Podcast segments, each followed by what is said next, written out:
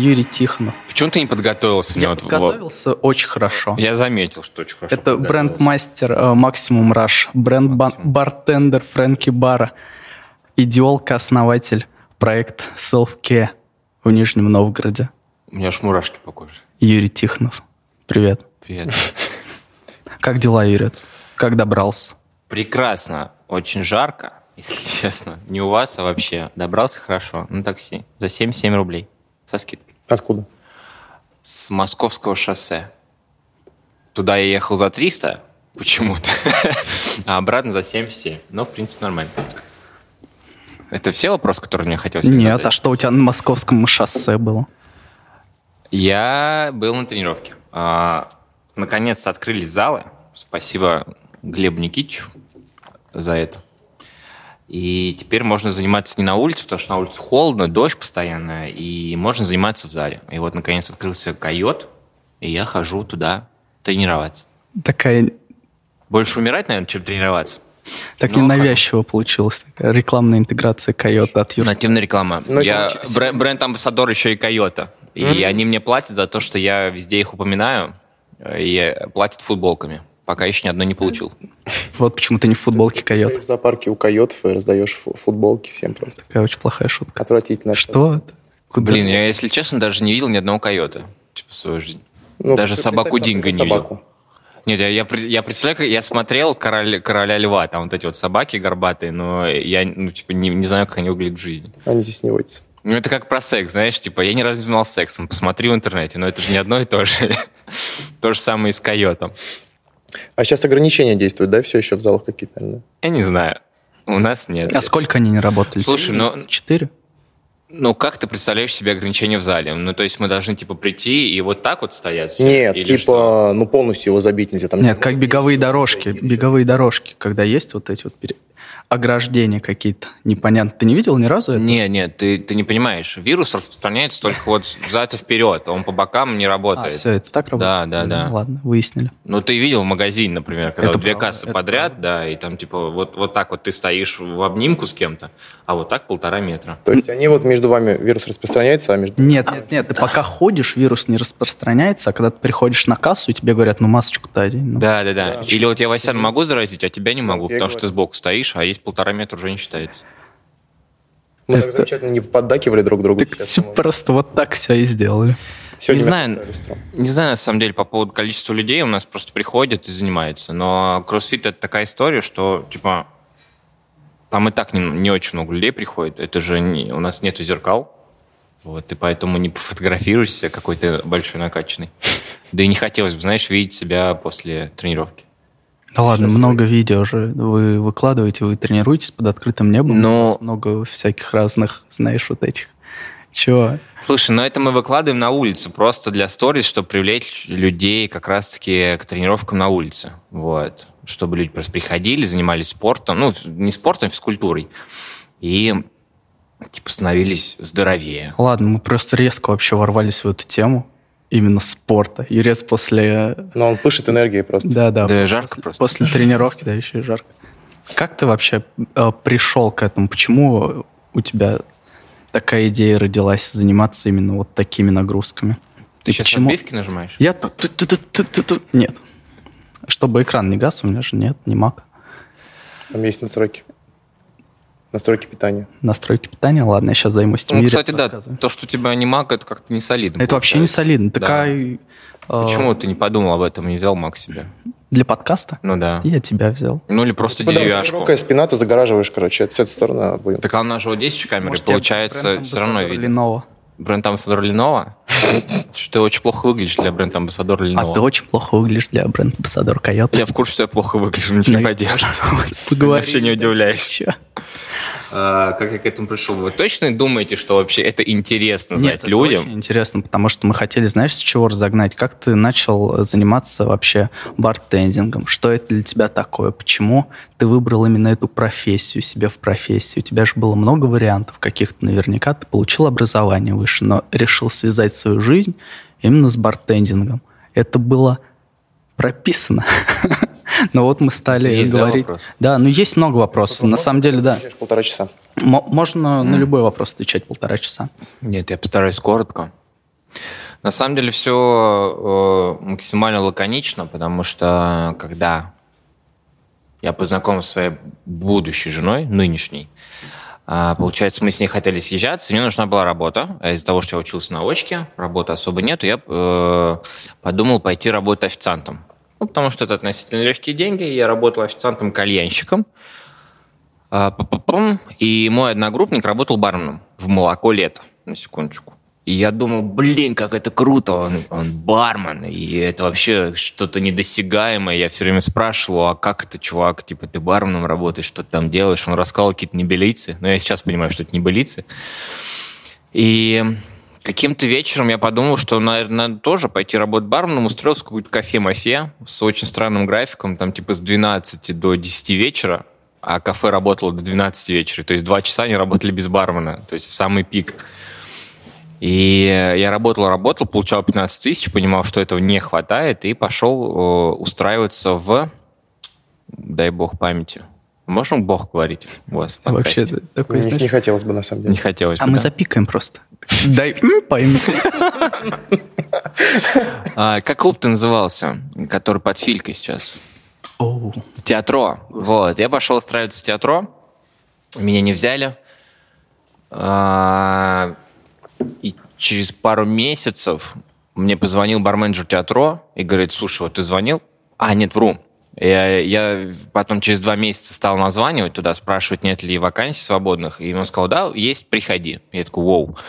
Я прихожу, думаю, что я буду работать в театро, меня приводят в Фильчту, э, и там э, команда, и одного человека уволили, Мишку Номчука кстати говоря. То есть его уволили, грубо говоря, вчера, а сегодня я прихожу на его место. И все пошло-поехало. А, мы работали в Фильке очень долго а, со старой командой. Потом, а, как водится каждое воскресенье у любой уважающей себя бармена, шел «Березку бар» на утреннике. И там мы познакомились с Артемом Цапаевым. И, собственно, он предложил ворваться в фабрику бар. Это был 2013 год, по-моему, мы открывали фабрику бар. И я думал, блин, наконец-то это же бар. Это не просто так ерунда какая-то, да, это не клуб, это бар, будем готовить коктейли, потому что в Фельчте в основном водочка лилась, ну и виски с колой, а там все-таки коктейли, там маргарит, вот эти. И что, и что, и мы ворвались в фабрику, мы открылись с грехом пополам, это было очень жутко, потому что а, там два зала, и чтобы ты понимал. А ты, а ты знаешь эту историю, но тем не менее я расскажу. Эту историю. А, когда мы уже запускали гостей, у нас типа во втором зале только узбеки пол э, клали в этот момент. И, там кипер подключали уже, когда надо было заказы пробивать, и у нас коктейльная карта была не готова, там типа никто не знал ни раскладок, ничего. Ну, в общем, как-то с помощью мы смогли открыться. И все, пошло-поехало потом «Березка», еще что-то, еще что-то. Много заведений э, от, не знаю, от барбека до управляющего. И сейчас Фрэнки Бар. Вот уже почти год я в этой команде, все классно. И надеюсь, еще сколько-то времени эта команда будет со мной, и я буду с ней. И мы сможем что-нибудь хорошее сделать для, для бара, для города, для нашего, для бартендинга в целом. Вот. Но сейчас я больше э, делаю уклон все-таки не в бартендинг, там, в коктейле, в придумывании коктейлей, а делаю больше уклон э, именно в общении с гостями, в какие-то психологические истории, э, в работу стафа и, и же с ними. Вот так вот. Вот такая вот короткая история. Ну, в общем, ты занимаешься этим уже что-то больше. 10 лет примерно, да? Где-то 10 лет. Ну, в 18 я пошел официантом работать, официантом-кальянщиком, угу. да. Но э, обычно я говорю, что я в сфере гостеприимства 10 лет, а прям сказать, что я в баре в баре, я бармен, наверное, лет 5, можно сказать. Что я могу себя называть барменом. То есть вот это вот определение бармена, оно пришло к тебе с фабрики примерно, да? То есть ты Ну да, но чуть позже, скорее всего. Потому что фабрика все равно, это был больше, ну это был бар, но все-таки клуб. И это как был первый шажочек. Как, наверное, первый шажочек, э, когда ты живешь на втором этаже, и тебе надо подняться на первую лестницу, на первую ступеньку. И вот эта фабрика была первой ступенькой до второго этажа. Но сейчас, получается, я до второго еще даже не дошел, то есть я где-то, может быть, в середине пути. Хотя, не знаю, может быть, и в начале до сих пор. А когда ты стал осознавать это как именно профессию, а не подработку, и не пытался ли ты сменить сферу деятельности вообще? Слушай, за, за весь этот период я несколько раз думал о том, что хочется заниматься чем-то другим, но я понимаю, что ничем другим мне больше не хочется заниматься, хоть и, и хоть и хочется, так парадоксально можно сказать. А как профессию, наверное, а, после фабрики уже, наверное, сильно после фабрики, когда я первый раз пошел работать барменджером, а, потому что я считаю, уже закончил, и я понял, что не хочу заниматься на, на, на то, чем я учился, и мне вообще не интересно. И выбрал для себя вот эту историю именно барменства. Единственное, что, да, это прекрасно помнишь, я говорил, что если я до 25 не открою свой бар, я пойду работать на завод. Вот мне сейчас 28, я бар не открыл, и на заводе я тоже ни дня не, не, не пробовал. Но тем не менее. Ну, просто, а, как говорится, плохо тот бармен, кто не хочет открыть свой бар. И когда тебе 21, ты думаешь, что это супер легко, а, и с каждым годом ты думаешь, что это сложнее, сложнее, сложнее, и там тебе, когда 28-30, ты понимаешь, что это вообще супер сложно, на самом деле, особенно в современных реалиях. И ты думаешь уже, типа, как и как это все сделать, и начинаешь просчитывать, концепция, не концепция. И, грубо говоря, у меня есть концепция. А у меня там а, бар почти весь просчитан. Но я понимаю, что я не могу сейчас взять, типа, 5 миллионов э, у банка, открыться и его ворваться, потому что это довольно сложно. Плюс ко всему у нас просто людей столько нет в городе, чтобы хватило на все бары, которые у нас есть. Ну, там на все, не знаю, 3-5 баров Нижнего Новгорода. Ну, по моему субъективному мнению, естественно, не хочу никого обижать, но тем не менее.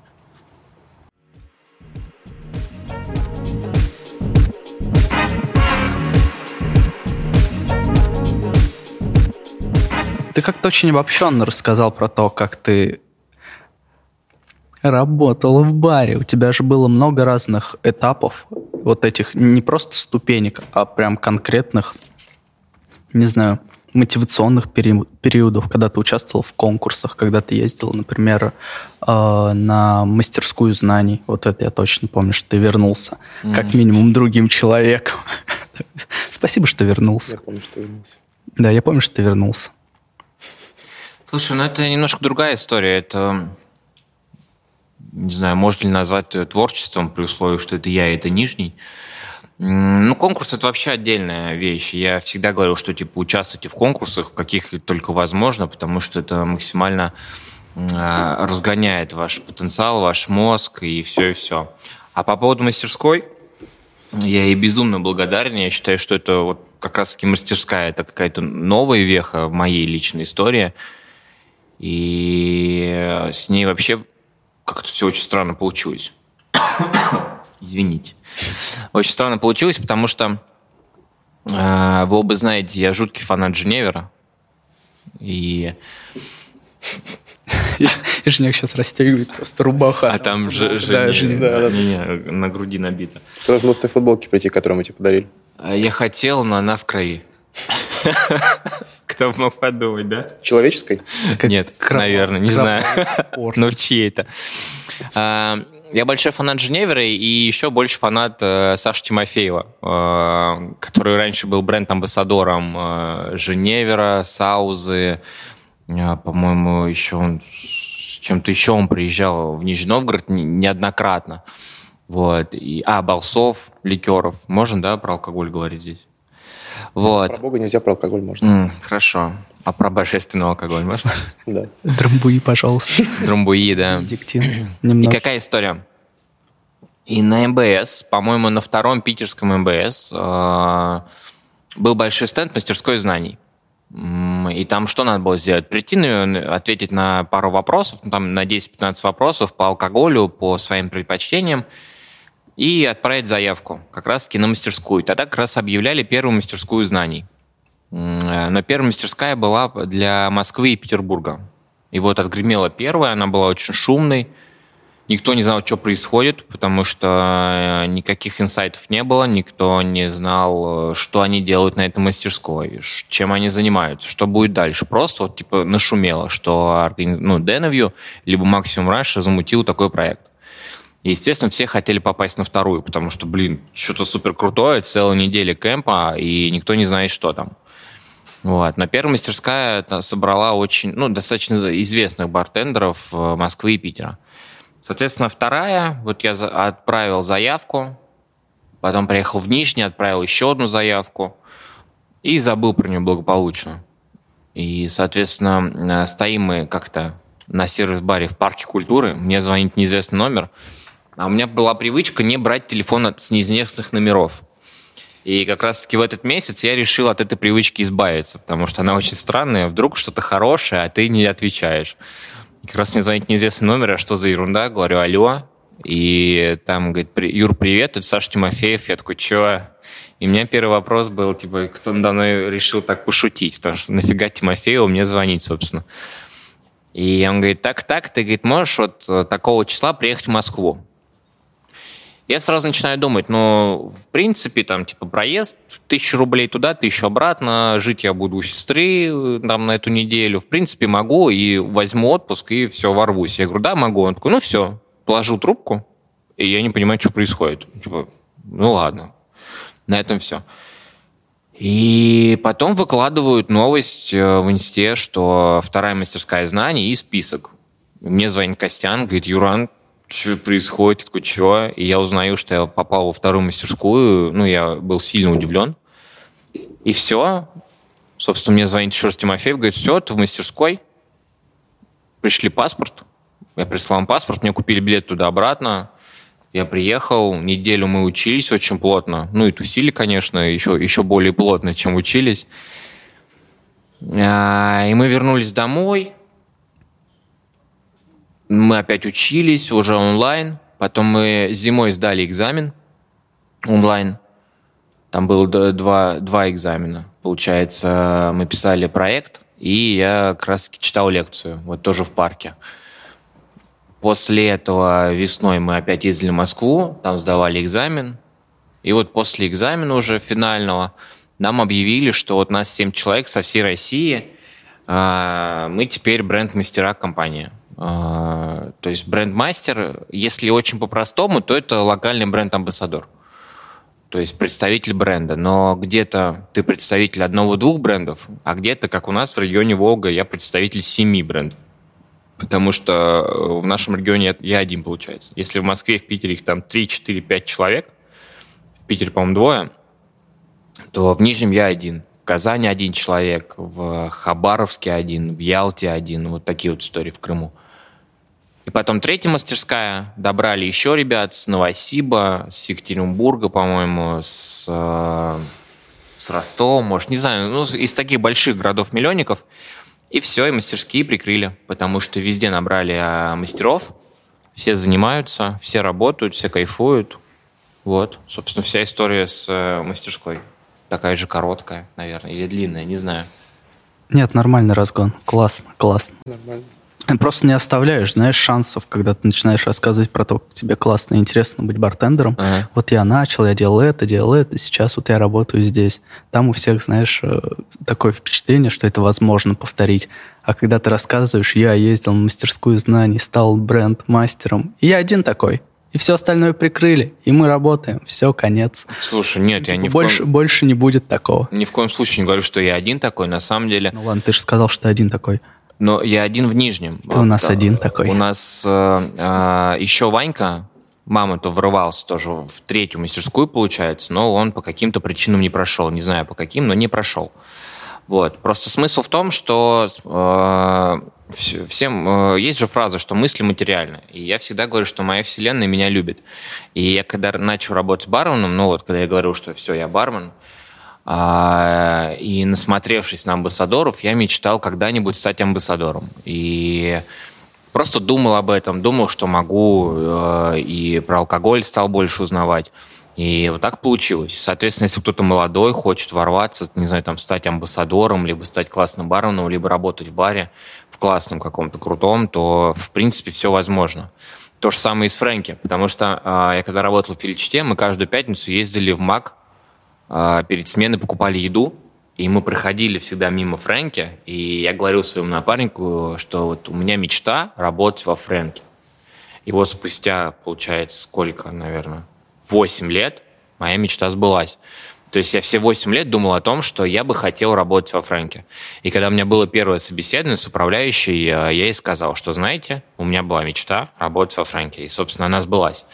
Поэтому если кто-то что-то хочет, то, пожалуйста, мечтайте, думайте об этом, и, соответственно, э, ваша вселенная сама будет вас направлять к любой вашей мечте абсолютно, той или иной. Даже если вы скажете, я хочу Бентли, когда-нибудь она у вас будет. Если вы, конечно, не дурачок какой-нибудь. Хотел другое слово сказать, но матом ругаться нельзя.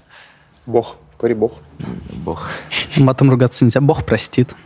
И все Очень, очень жизнеутверждающий. Очень жизнеутверждающий. Да нет. Да нет, звучит классно. Да. Тебе показалось по-сектантски? Мне кажется, что немного по-сектантски. Нет, Ерец просто очень, очень любит жизнь. Это чувствуется.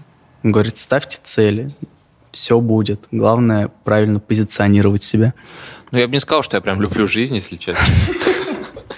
Дело, Нет, дело, не, дело. дело не в любви и не любви к жизни. А, смысл в том, что, ну, типа, ты уже попал на эту землю, и ты с этим ничего не сделаешь. Хочешь, не хочешь, надо как-то вывозить. И, соответственно, надо вывозить и физически, и ментально. Вот, кстати, про ментальное здоровье, оно же сильно страдает, скорее всего, относительно других каких-то сфер деятельности – я говорю сейчас про то, как находиться в баре и сколько людей через тебя проходит. Скорее всего, ты как-то сильно тревожно становишься или наоборот.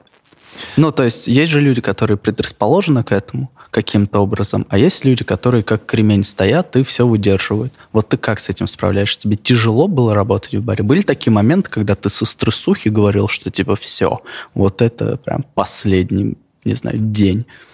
Слушай, ну по статистике самое большое количество суицидов, если не ошибаюсь, ну в топ-5 суицидов по всему миру это работники кухни.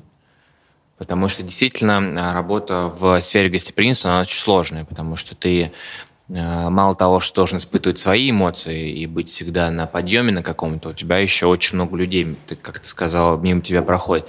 И, конечно, у меня были моменты, когда я такой, все, меня задолбало все это дело, и я несколько раз думал, что я больше не буду это делать, что мне это надоело, что это не для меня, что это слишком сложно, что я не могу ничего добиться, и очень много разных мыслей. Но в конечном итоге э, я там, где я есть. Ну, то есть, наверное, если бы я приложил больше усилий, если бы я был более, например, усидчивым или более целеустремленным, я мог бы добиться чего-то большего. Но э, пока вот так. Я думаю, что если э, у меня будет какая-то цель, да, там, не знаю, переехать там куда-то и там начать работать, либо попытаться там что-то еще новое придумать, как-то сделать, можно будет их эти цели расставить, прописать там, не знаю, роудмап и к ним попробовать э, добраться до этих целей. Но пока, э, как говорит моя матушка, где родился, там он пригодился. Я, конечно, не очень эту фразу люблю, но тем не менее, э, у меня сейчас новый виток, который мне очень нравится, и получается, что у меня есть чем заняться здесь, в этом городе, в, в этой, не знаю, в этой сфере в сфере не в смысле в барной, а в сфере вот именно в, в социуме, в котором я нахожусь. Сфера на нижней, как э, у Стивена Кинга была история. Ну, там, где на город падает купол, и они там остаются все под куполом. Он так называется, под куполом. Да, я сериал смотрел. Это вот, по-моему, по Кингу Да, да, снято. по Кингу. Очень крутой сериал, только там как-то в конце вообще заморочили, и вообще полная ахинень. Я помню только первую серию, когда там корову разрезают, и я такой, о,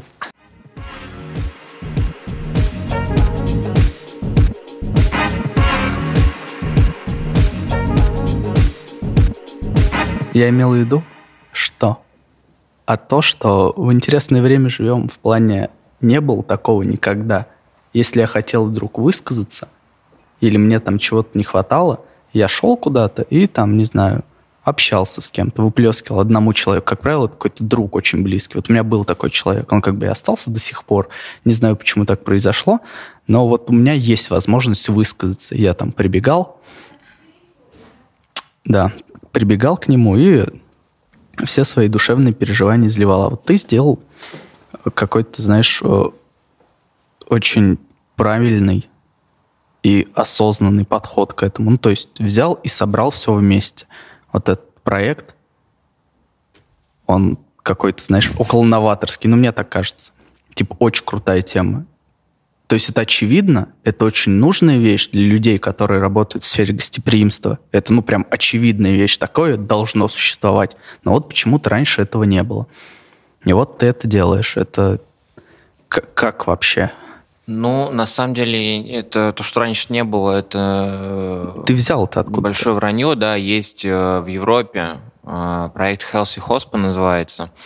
Там смысл в том, я могу ошибаться в этой истории, но насколько я знаю, что был бренд-амбассадор, он что-то очень много налетал э, за год, там что-то из там 360 дней, он был в полете 350, что-то такое. Сколько дней в году вообще? 365. Так говорят. Да. И, соответственно, он очень много налетал и, э, соответственно, немножечко расстроился от всего этого. Ему было тяжело, потому что не было семьи, он постоянно в переездах, стрессы, физическая усталость. И в один момент он понял, что надо как-то с этим бороться. И вот он организовал проект Healthy Hospa. То есть э, как раз-таки эмоциональная, эмоциональная защита, эмоциональная поддержка для барменов. И есть сайт Healthy, Healthy Hospa, он платный. И я переписывался с одной из, э, не знаю, как это назвать, Короче, есть какая-то девочка, я на нее подписан в Инстаграме, она вот в этом проекте. И она постоянно выкладывает, как она йогой занимается, что-то еще, и она бармен тоже. Я с ней переписывался э, очень недолго. И да, и подумал, что хорошо бы в России был такой проект, потому что я сам хожу к психотерапевту достаточно давно, а, и я считаю, что любому человеку хотя бы раз нужно сходить к психологу, либо к психотерапевту. Без разницы кому, лишь бы сходить. Потому что а, здоровье э, ментальное, оно очень важно.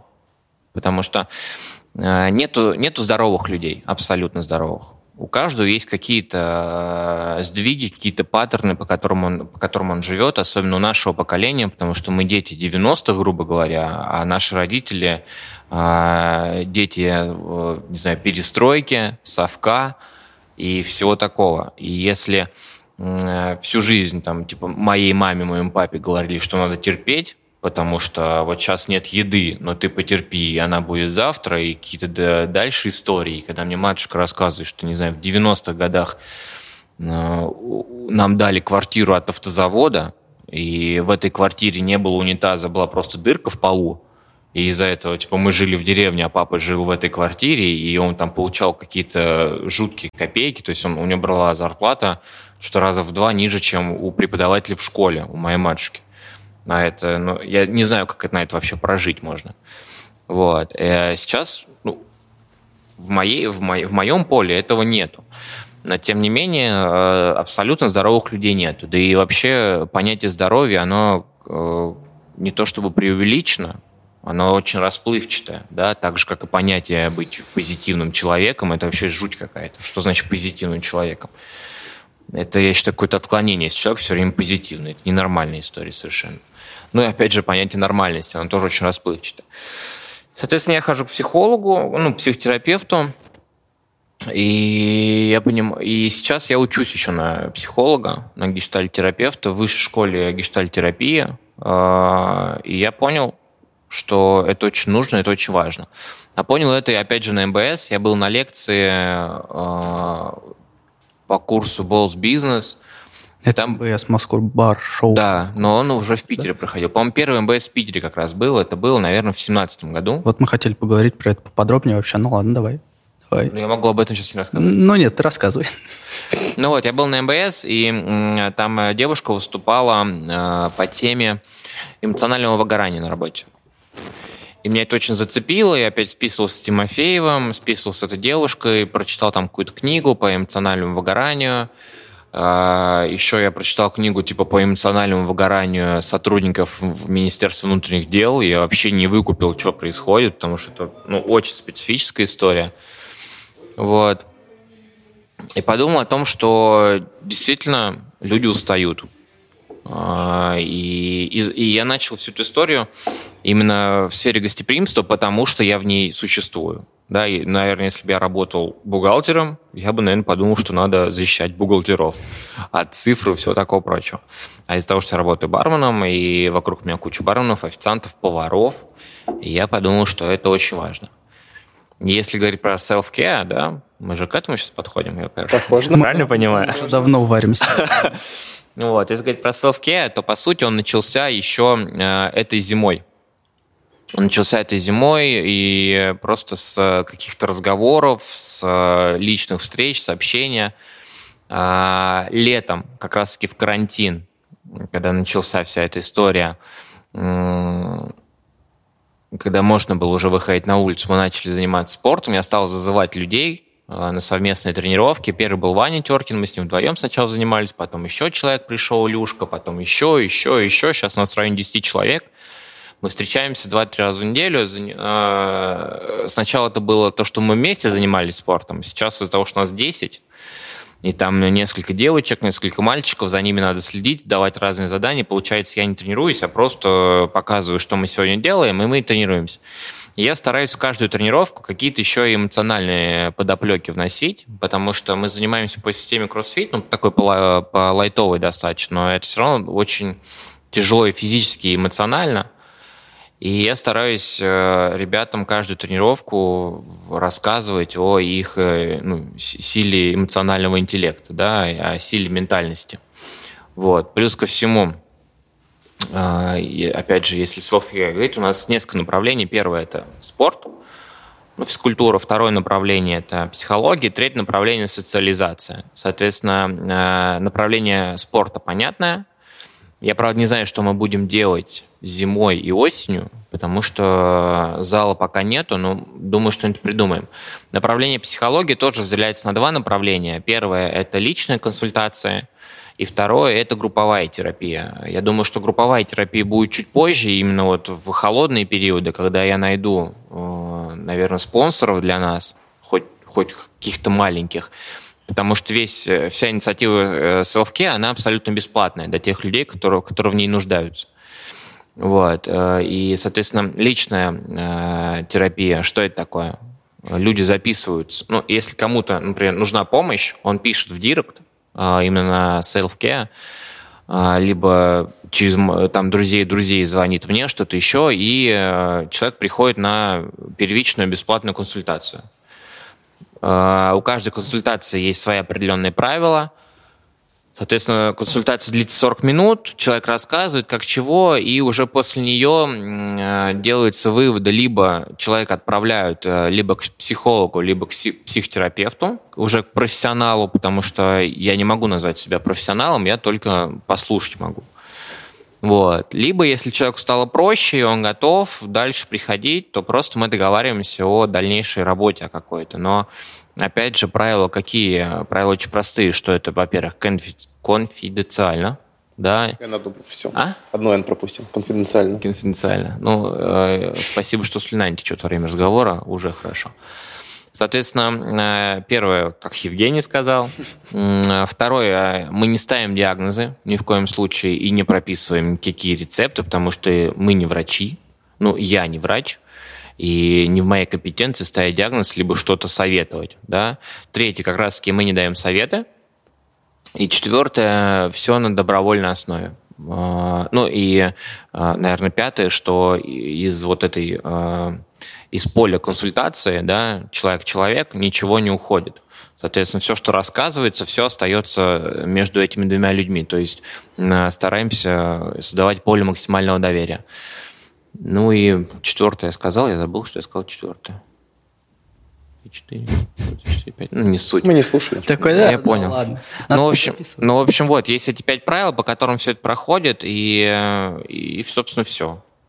Вот. Это вот что касается индивидуальной э, помощи. И групповая помощь. Просто собираемся людьми, несколько человек, уже с профессиональным психологом, и проходит трехчасовая, собственно, работа. Э, правила все те же самые. И три часа люди просто сидят э, в кругу, так сказать, в кругу друзей и общаются, рассказывают о каких-то своих проблемах, что их беспокоит, и каждый помогает друг другу. Э, и индивидуальная, и групповая терапия очень важны, и они направлены немножко на разные вещи и по-разному помогают человеку. Ну и третье направление – это социализация. Соответственно, это просто проведение совместного досуга какого-то, да, то есть если у нас есть несколько человек, которые, например, с групповой терапией подружились, пообщались, то, пожалуйста, они общаются и в нормальной жизни дальше. Мы только за то, чтобы э, человек не оставался один. Ну и второе направление в социализации, когда-нибудь, э, я, правда, не знаю пока как, но запустим программу БАДИ.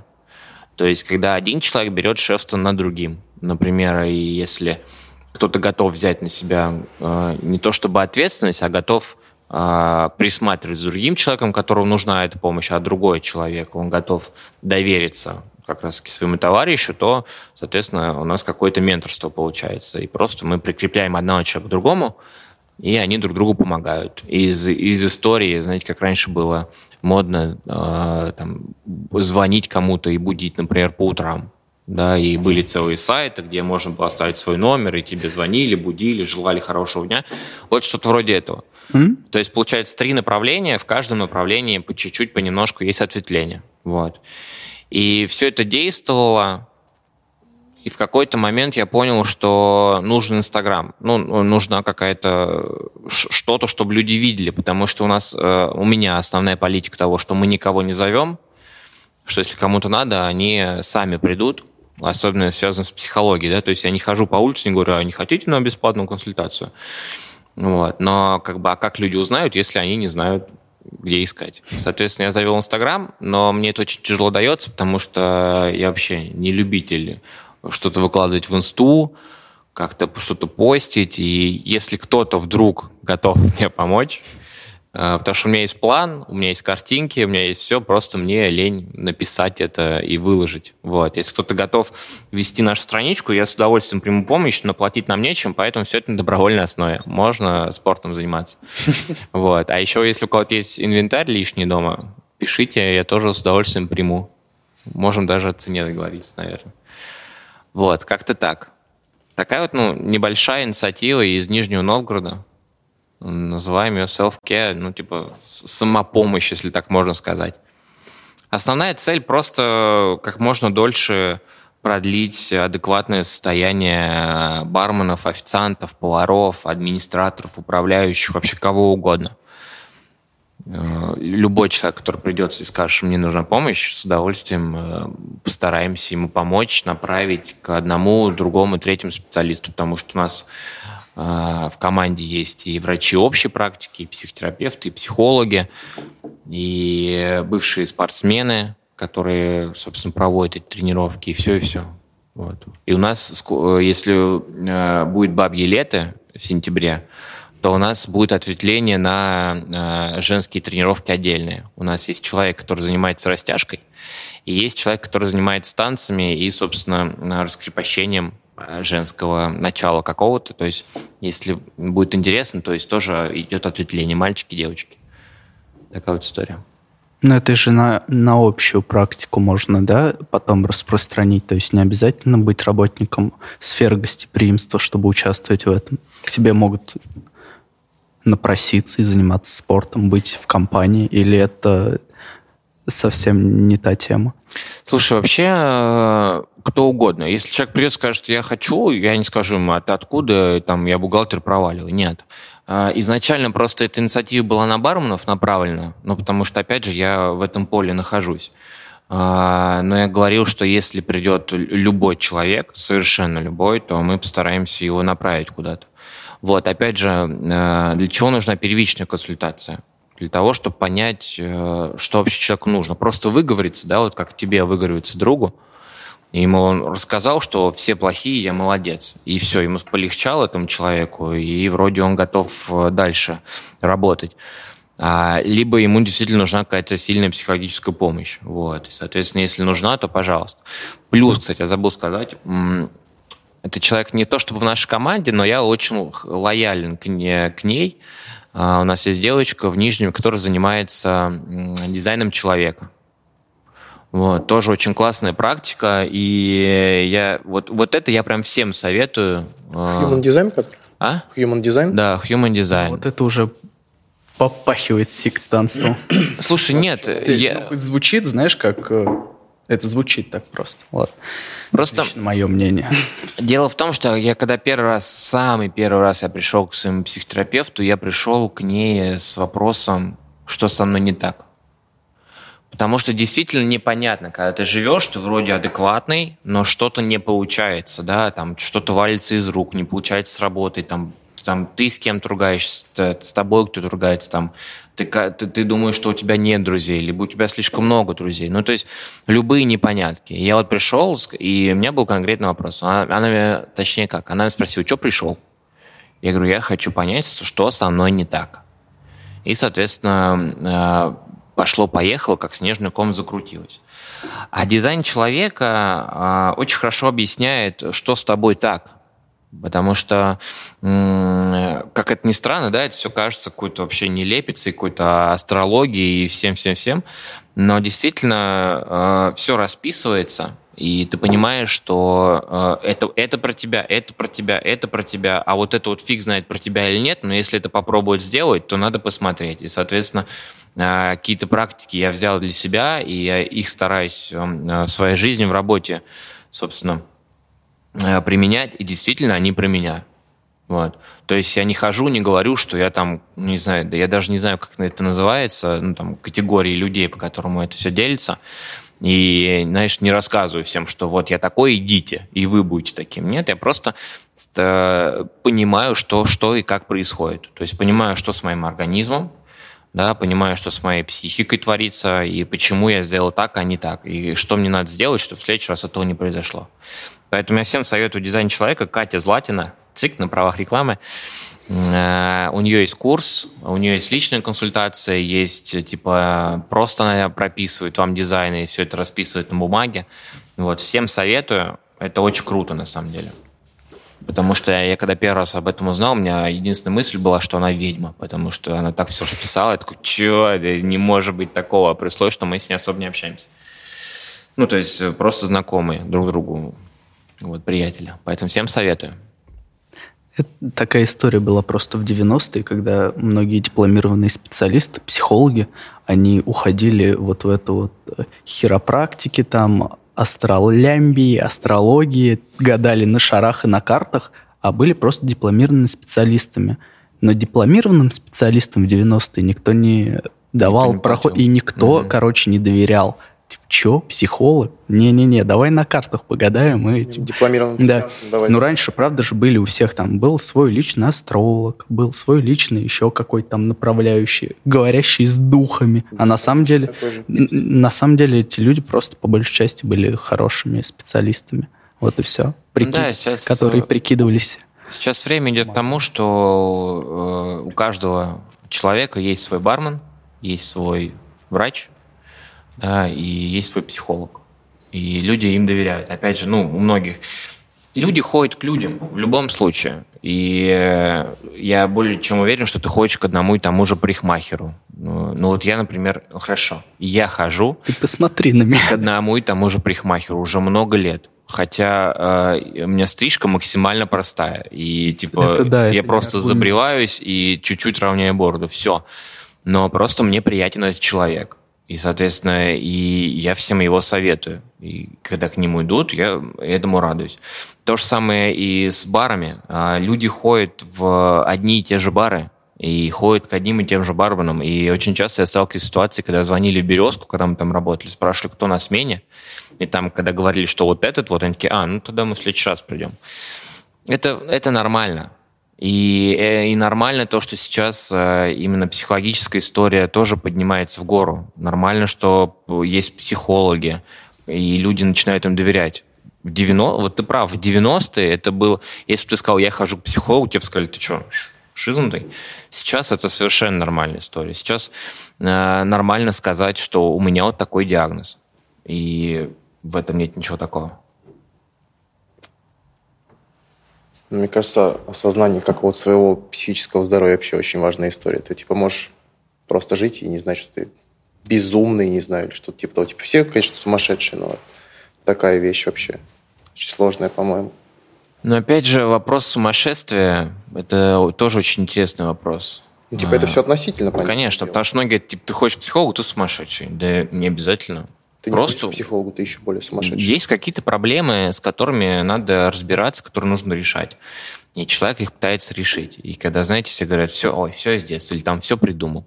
Это, ну, все, что все из детства, это относительно правильно, то, что все придумал, это супер неправильно. Потому что если человек это беспокоит, это нужно разобрать. Да, есть э, какие-то э, маниакальные вещи, когда человек, ну, опять же, болезни, когда человек думает, что он боле, болен всем абсолютно, да, и он читает справочник по болезням, и абсолютно все э, симптомы ему подходят. И, и это же тоже какая-то проблема, и с этим тоже нужно что-то делать. Поэтому... Мне кажется, очень крут сам факт осознания того, что что-то не так. Даже если ты не понимаешь, что что-то не так, это такой звоночек, что нужно в этом разбираться. Да, если да. ты живешь, у тебя все классно, то это самая большая проблема, мне кажется. Не, ну, не знаю. Ты об этом не знаешь просто. Ну, типа, знаешь. если у тебя все классно, это хорошо. То есть хорошо, что э, я очень рад, когда люди, знаешь, живут, у них все классно, и типа они ни в чем не нуждаются. Мне, мне это нравится. Но если этот человек придет и скажет, блин, что-то какая-то ерунда, я скажу, давай, под, ну, давай поболтаем, давай пообщаемся. Потому что, ну, не знаю, у тебя может быть все классно, по- по-своему классно. Ну, как у Сереги Хлобыстова, да, типа он переезжает из города в город, и его это устраивает, ему, у, него, у него все классно. А кому-то не нравится, кто-то хочет тут сидеть, типа, всю жизнь э, в своей квартире там, и работать на одном месте, и у него тоже все классно. Каждому свое. Я считаю, что каждый человек должен э, жить так, как ему хочется, в своем комфорте. И все. И тогда все будут счастливы. Если каждый бы в первую очередь решал свои проблемы и пытался помочь другим людям, то, блин, все бы у всех было круто. И не было бы, не знаю, ни войн, ни болезни, ничего такого.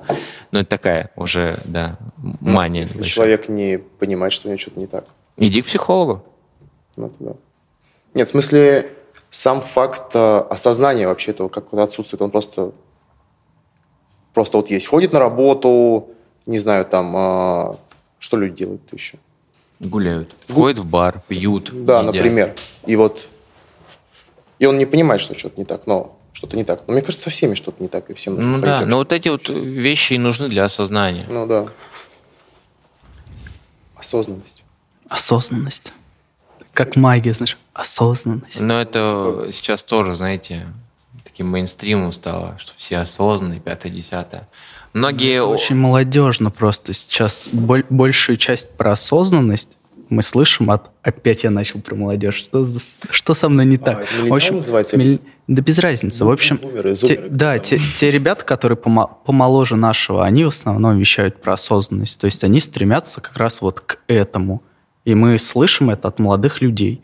Осознанность, осознанность. То есть, ну, типа, родители вроде как не говорят тебе про осознанность. Они в большей части говорят, что тебе нужно сделать.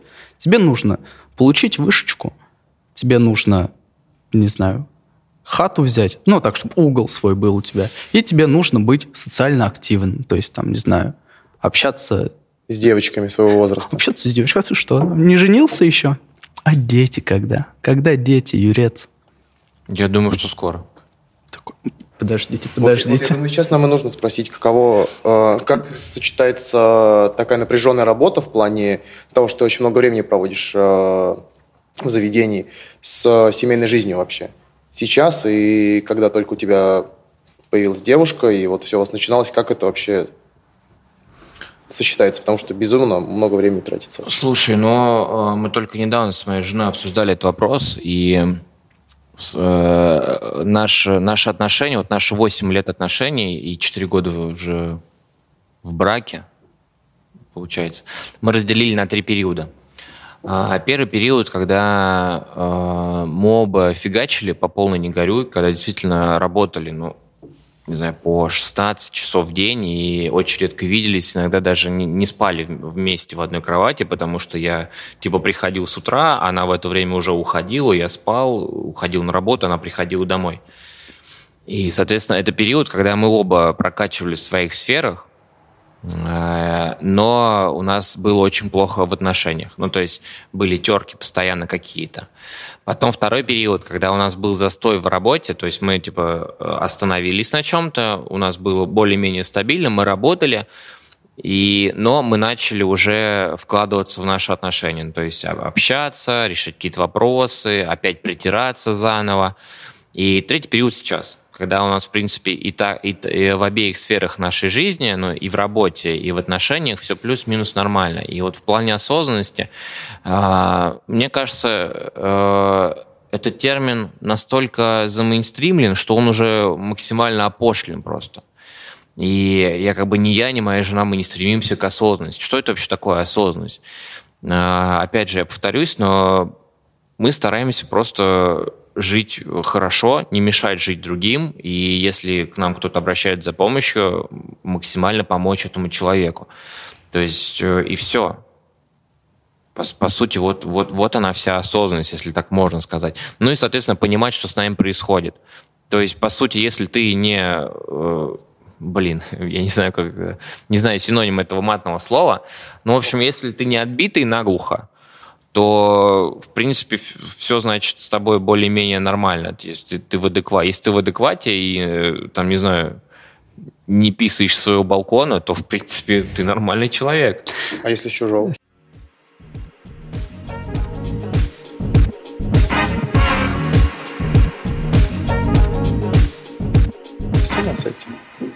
С ума сойти. То есть вот этот момент, он тоже, да, был срежиссирован? Нет.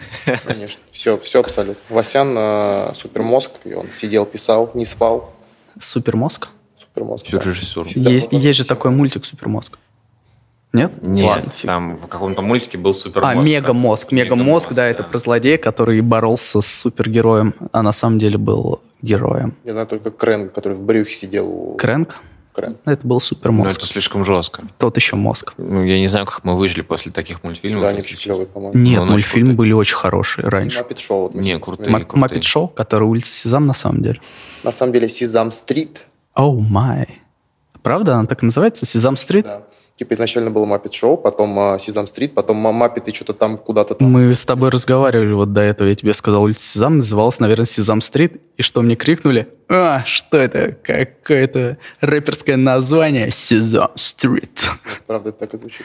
Ну, Вообще, улица Сезам это на самом деле э, очень оп- опа- опасное шоу, потому что если разобрать его с точки зрения психологии и криминологии, Там очень... да, там очень много всего происходит того, о чем детям знать не стоит. кажется, во многих вообще мультиках. Самое-самое классное, что я слышал про улицу Сезам, это то, что этот граф, который считает там, ну, показывает цифры и там общается с детьми, знаешь, что он сутенер на самом деле. Он сутенер. Это очень круто. Там есть очень крутой разгон, где Да, да, да. в, в каком-то спешле у Дэйва Шапелла, по-моему, он как раз э, рассказывает про то, что там этот граф сутенерит. Я не помню, не буду пересказывать. Да и у меня не получится, наверное. Блин, напомните мультик Гаргульи вообще просто. Гаргули. Да. Обожаю его. Я тут его пересматривать пытался, но, блин, та- такой диссонанс, такие огромные мо- монстры, и они не рвут людей на части. А просто тяжело, толкают. кстати, есть такое, что тяжело пересматривать. Ну, то есть, ты вспоминаешь какой-то момент из жизни, там, про крутых бобров, как тебе было весело и интересно смотреть их. Но они до сих пор клевые. А потом включаешь, я образно говорю, включаешь, например, какой-нибудь мультик, и такой, чё? Как вообще это можно было глядеть? Но это в, это в моменте, Да. в моменте. А, Очень же часто встречается такое, что, знаешь, люди приходят э, за бар, пьют какой-то напиток, такие, блин, у вас неправильный напиток. Мы такие, чего? И вот он рассказывает историю, как он куда-то ездил, и он Мгм. там пил, и был совершенно другой вкус. И надо понимать, что в моменте ты не только чувствуешь этот вкус, у тебя еще и эйфория того, что ты тусуешься, гуляешь, и все, и все, и все. Это очень часто с Гиннесом встречается. Люди говорят, ой, вот в Ирландии такой Гиннес, вообще сумасшедший. Говорит, а вот в России невкусный. А типа завод тот же самый, который делает и для России, и для Ирландии. Просто в моменте человек находится в другом, вот все. То же самое и с мультиками, и с книгами, и совсем-совсем. И когда там типа в школе он сдает войну, войну и мир, вы такие, чё? Вы начинаете читать, и вообще все супер сложно. А потом, когда человек уже осознанно приходит к этой книге, то он такой, блин, круто, типа это очень интересно и разбирается, и ну, много интересных историй. Вот так вот. Музыку. Музыку. Мозг. Вообще в школе, на самом деле, в 10-11 классах очень клевые книжки мы читали. Типа «Собачье сердце» вообще я без ума. Они только очень рано давались почему-то. Ну, типа, мозг 17-летнего ребенка, не, я думаю, не может до конца осознать там всю трагедию э, я не знаю, собачьего сердца, всю, всю трагедию Мастер Обломова, Маргарита. Мастер Маргарита. Да. Это же очень тяжело, да, то Обломов, типа, блин, вся книга про то, что человек мучается. И это дают в 17 лет. Come on, типа, у ребенка в пубертатном периоде единственная проблема, что у него прыщи и с девочками там какие-то напряги. Не могу точно Ну, не сказать обязательно. Ну, типа, ну, уж я очень Ну, утрированно, да. дело. Про Обломова, но, по-моему, не самое достойное чтиво вообще даже в школьной программе Обломов. Это чувак, который лежит и ленится. Если я не ошибаюсь, да? Это история про человека, который обленился, лежит, постоянно дергает своего слугу, к нему приходит домой, и он там отдыхает, чилит, размышляет о жизни. Все верно? Нет? Да? Или я что-то путаю? Мне кажется, нет. Нет? Это человек, который убил э, бабульку? Не-не-не, Так, так, нет. так, так. Давайте. Федор Михайлович Достоевский. Всё, это да. преступление и наказание. Да, я вот имел именно его. О, Но я, ну он куда? вот Типа, да, я ж, ты ты про- я ж не образованный. Ты вон куда Да, пошел. просто- Ну ладно, вот про Обломова. Обломова я не читал, Нет, и да. Обломов тоже типа рановато. Обломов просто я вот что у меня какое-то предвзятое отношение просто к этому твор- э, к этому произведению именно Мгм. что оно ну не такое нужное что ли и оно не несет никакого такого посыла яркого который нужен человеку то есть н- не стоит уделять ему время вот так я Да, я думаю, любой классике стоит уделять время, но просто, типа, и что считать классикой это, это сложно достаточно все равно. Типа, Нас э, готовили к этому просто надо Тяжелой жизни, да? пересиль ну правда ну, типа, ты родился в России, значит, у тебя сразу сложность на максимум. у нас Типа, это постсоветское такое просто образование, такая программа. На самом деле, типа, все чтиво, которое дается, оно нормально дается, плюс-минус. Типа, это вопрос э, какого-то, не знаю, психологического возраста каждого отдельного ребенка. Как раз-таки вопрос о том, что э, нормальные школы, где родители выбирают предметы для ребенка, типа, намного нормальнее, чем вот эта вот общая программа. Очень странная история, где родители выбирают предметы для ребенка. Это же совсем...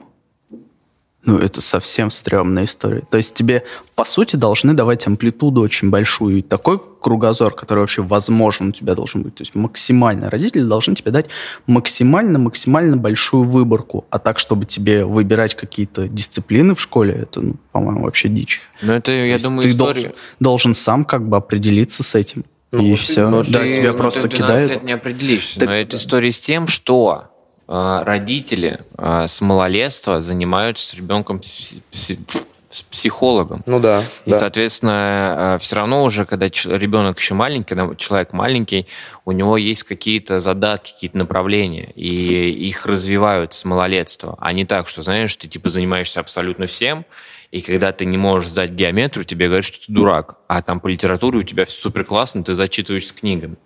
То есть именно образование, и- не знаю, как типа везде, но вот в России, да, по которому я учился, оно направлено на то, чтобы типа дать тебе максимально много. Сейчас оно вообще направлено на то, чтобы поскорее тебя выгнать из школы. Типа 10-11 класс дети занимаются тем, что они просто готовятся к ЕГЭ. Ну там, да, и все вообще. подряд. То есть там уже не учеба, там просто ЕГЭ и все. И тебя выгоняют из школы, ты поступаешь, не поступаешь, уже без разницы. Главное дать тебе аттестат зрелости. До свидания. А там и до этого уже у тебя много периодов, когда тебя готовят. Сейчас, насколько мне известно, в четвертом классе тебе дают какие-то тестовые экзамены, Сейчас чтобы ты что-то сдал. история. Типа школа... Девятый класс. знаний, Как будто просто тебя Готовят к готовят экзамену. к каждому экзамену. Я прекрасно помню последний год, э, как мы готовились к русскому языку, так вот мы только готовились к русскому языку, к этому вонючему ЕГЭ. Мы каждый божий день писали эти мерзкие сочинения по шаблонам, которые Мгм. это ужасно. Это худшая просто вещь, которая может быть. Типа я пришел на ЕГЭ, я маленький панкрокер был такой, ничего не знаю, просто написал сочинение и получилось годно. Типа, мне кажется, вот так должно работать. Типа, у меня там было в районе 70 баллов, не знаю, с Бож... Божьей помощью как-то это получилось. Вот, но, типа, сочинение по шаблону. Понятно, есть некие правила, которые могут э, предъявляться какому-то, ну, любому произведению вообще. Но сочинение, come on, ты сочиняешь и пишешь так, как ты думаешь, а не так, как тебе говорят. Ну, не знаю. Ну да, в этом проблема. То есть тебе говорят э, делать так, как тебе говорят. То есть когда я пришел в девятом классе в 38-й лицей, я на то время обожал математику, я до сих пор ее очень люблю. Я считаю, что это вообще супер наука. И у меня в девятом классе было подряд несколько двоек, там пять подряд. И я такой, что происходит? А дело в том, что наш преподаватель, он просто, у него другое, другой метод образования. Он, он, мы могли 45 минут решать одну задачу. Вот. Но мы, например, решали задачу, он говорил, хорошо, второй способ, мы решали вторым способом. Он говорил, хорошо, еще один способ, мы искали третий способ. И когда мы думали, что уже невозможно никак по-другому это сделать, он говорит, давайте еще один сделаем. И вот это, ну, типа, крутое образование, когда тебя заставляют мыслить, когда ты не делаешь все по шаблону, когда ты ищешь варианты, да. А вот с этим ЕГЭ то же самое. Э, ты просто, типа, там, не знаю, категория А, ты прописываешь точки, категория Б что-то еще, категория С можно не сдавать, потому что если ты сделал там А, ты можешь угу. все уже выпустить из школы. У нас по русскому тоже были шаблоны, но у нас совершенно замечательный преподаватель по русскому языку, который нам один раз сказал, так, ребят, вот, вот по этому шаблону надо сделать, Типа мы там пару раз прогнали тесты, и все, и мы занимались русским языком или литературой да, а мы не занимались тем, что мы готовились к ЕГЭ максимально. Но опять же, спасибо 38-му лицею, у нас каждые полгода были экзамены. Мы с тобой говорили про это, кстати, про образование вот как раз в лицеях и в общих школах. Как ну, оно да, отличается и что вообще из себя представляет это. Отдельно очень долгая дискуссия получится. Ну что? Хочешь что-то еще спросить? Каждый день, каждый день. Я на самом деле прихожу домой, ложусь, открываю и думаю. дневничок, да, ложусь на живот, болтаю так ножками. Такой, так, что же я сегодня не спросил у Юрца? Что, что не спросил у Юрца? спросить. Можешь спросить у него, написав ему в директ. Пишите, звоните, я всегда готов ответить. Только после 9 часов звонить не хорошо. Классно, мне понравилось. Хорошо покумекали. И последний вопрос, когда дашь мне книжку? Какую книжку? Что? У меня здесь ствол. Какую книжку? Ничего не знаю. Вот так, да. Кстати говоря, по поводу книжек. Я недавно открыл для себя Storytel. Это вообще совершенно замечательная штука. А, если тебе нет времени посидеть, почитать, то ты можешь все это слушать. Очень круто. О, аудиокниги, привет. Ну да, аудиокниги. Ладно, это, ну, это так, не для каждого, это не для каждого. Вопрос, да, который тоже очень... Ну просто я большой любитель подкастов. Ну, и, привет. Ну, типа, у меня есть даже список тех, которые я слушаю, и для меня аудиокнига — это просто еще один большой подкаст, просто тех книг, которые там не успеваю прочитать. Потому что, грубо говоря, у меня есть книги по психологии, которые мне нужно прочитать, и там есть еще какая-то книга там по барому, по барменству какую-то надо прочитать а какие-то художественные вещи очень хочется, но не успеваешь просто. Ну, либо ленишься но у тебя всегда есть возможность, пока ты куда-то идешь, куда ты едешь. А дорога занимает очень много времени в нашей жизни, и ты можешь слушать просто и все. А, нормально усваивается информация? Просто я как-то это старый, наверное. Я люблю вот прям это Слушай, усваивается вполне хорошо, но опять же, это художественная литература, то есть ты не, не берешь каждый слог такой, ага, ага, то это не науч-поп какой-то, ты просто берешь общий смысл, какие-то фразы, которые тебе нравятся. Но единственное, что э, я когда дослушал э, Хэма, э, потом начал искать другую, что я хочу послушать, э, и перелистал три или четыре разных книги, потому что мне либо не нравился голос, либо мне не нравилась книга. Но это опять же, когда ты открываешь, начинаешь ты понимаешь, что ерунда какая-то. И я вот типа дошел до Орвула, и, ну, грубо говоря, за два дня залпом семичасовую книгу прослушал. Мне очень понравилось. И я даже специально, знаешь, выходил пораньше, чтобы пройтись пешком, чтобы ее послушать. Mm-hmm. Классно.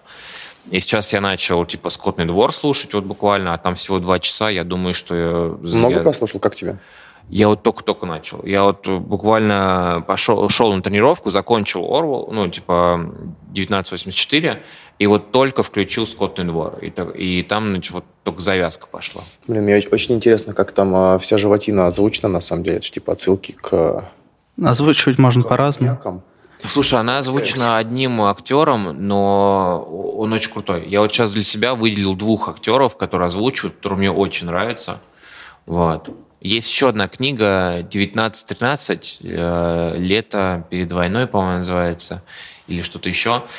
И она очень крутая, но вот ее слушать тяжело, потому что ее прям надо сесть, либо там ехать куда-то и, и только слушать, ни о чем не думать, потому что там очень много информации который происходил как раз в 13 году, за год до войны, и какие-то хитросплетения истории и судеб, и вот ее надо прям слушать. Ее, наверное, я все-таки прочитаю. А такие легкие, ну, относительно легкие романы, типа, можно просто слушать, какие-то фразочки запоминать и думать, ну, развиваться, опять же, ментально и умственно. IQ свой развивать. Вот на этом можно закончить. Хороший нот. Спасибо, что пришел, Юрец. Я Спасибо, надеюсь. что позвали. Да, мы встретимся с тобой еще. А как подкаст называется?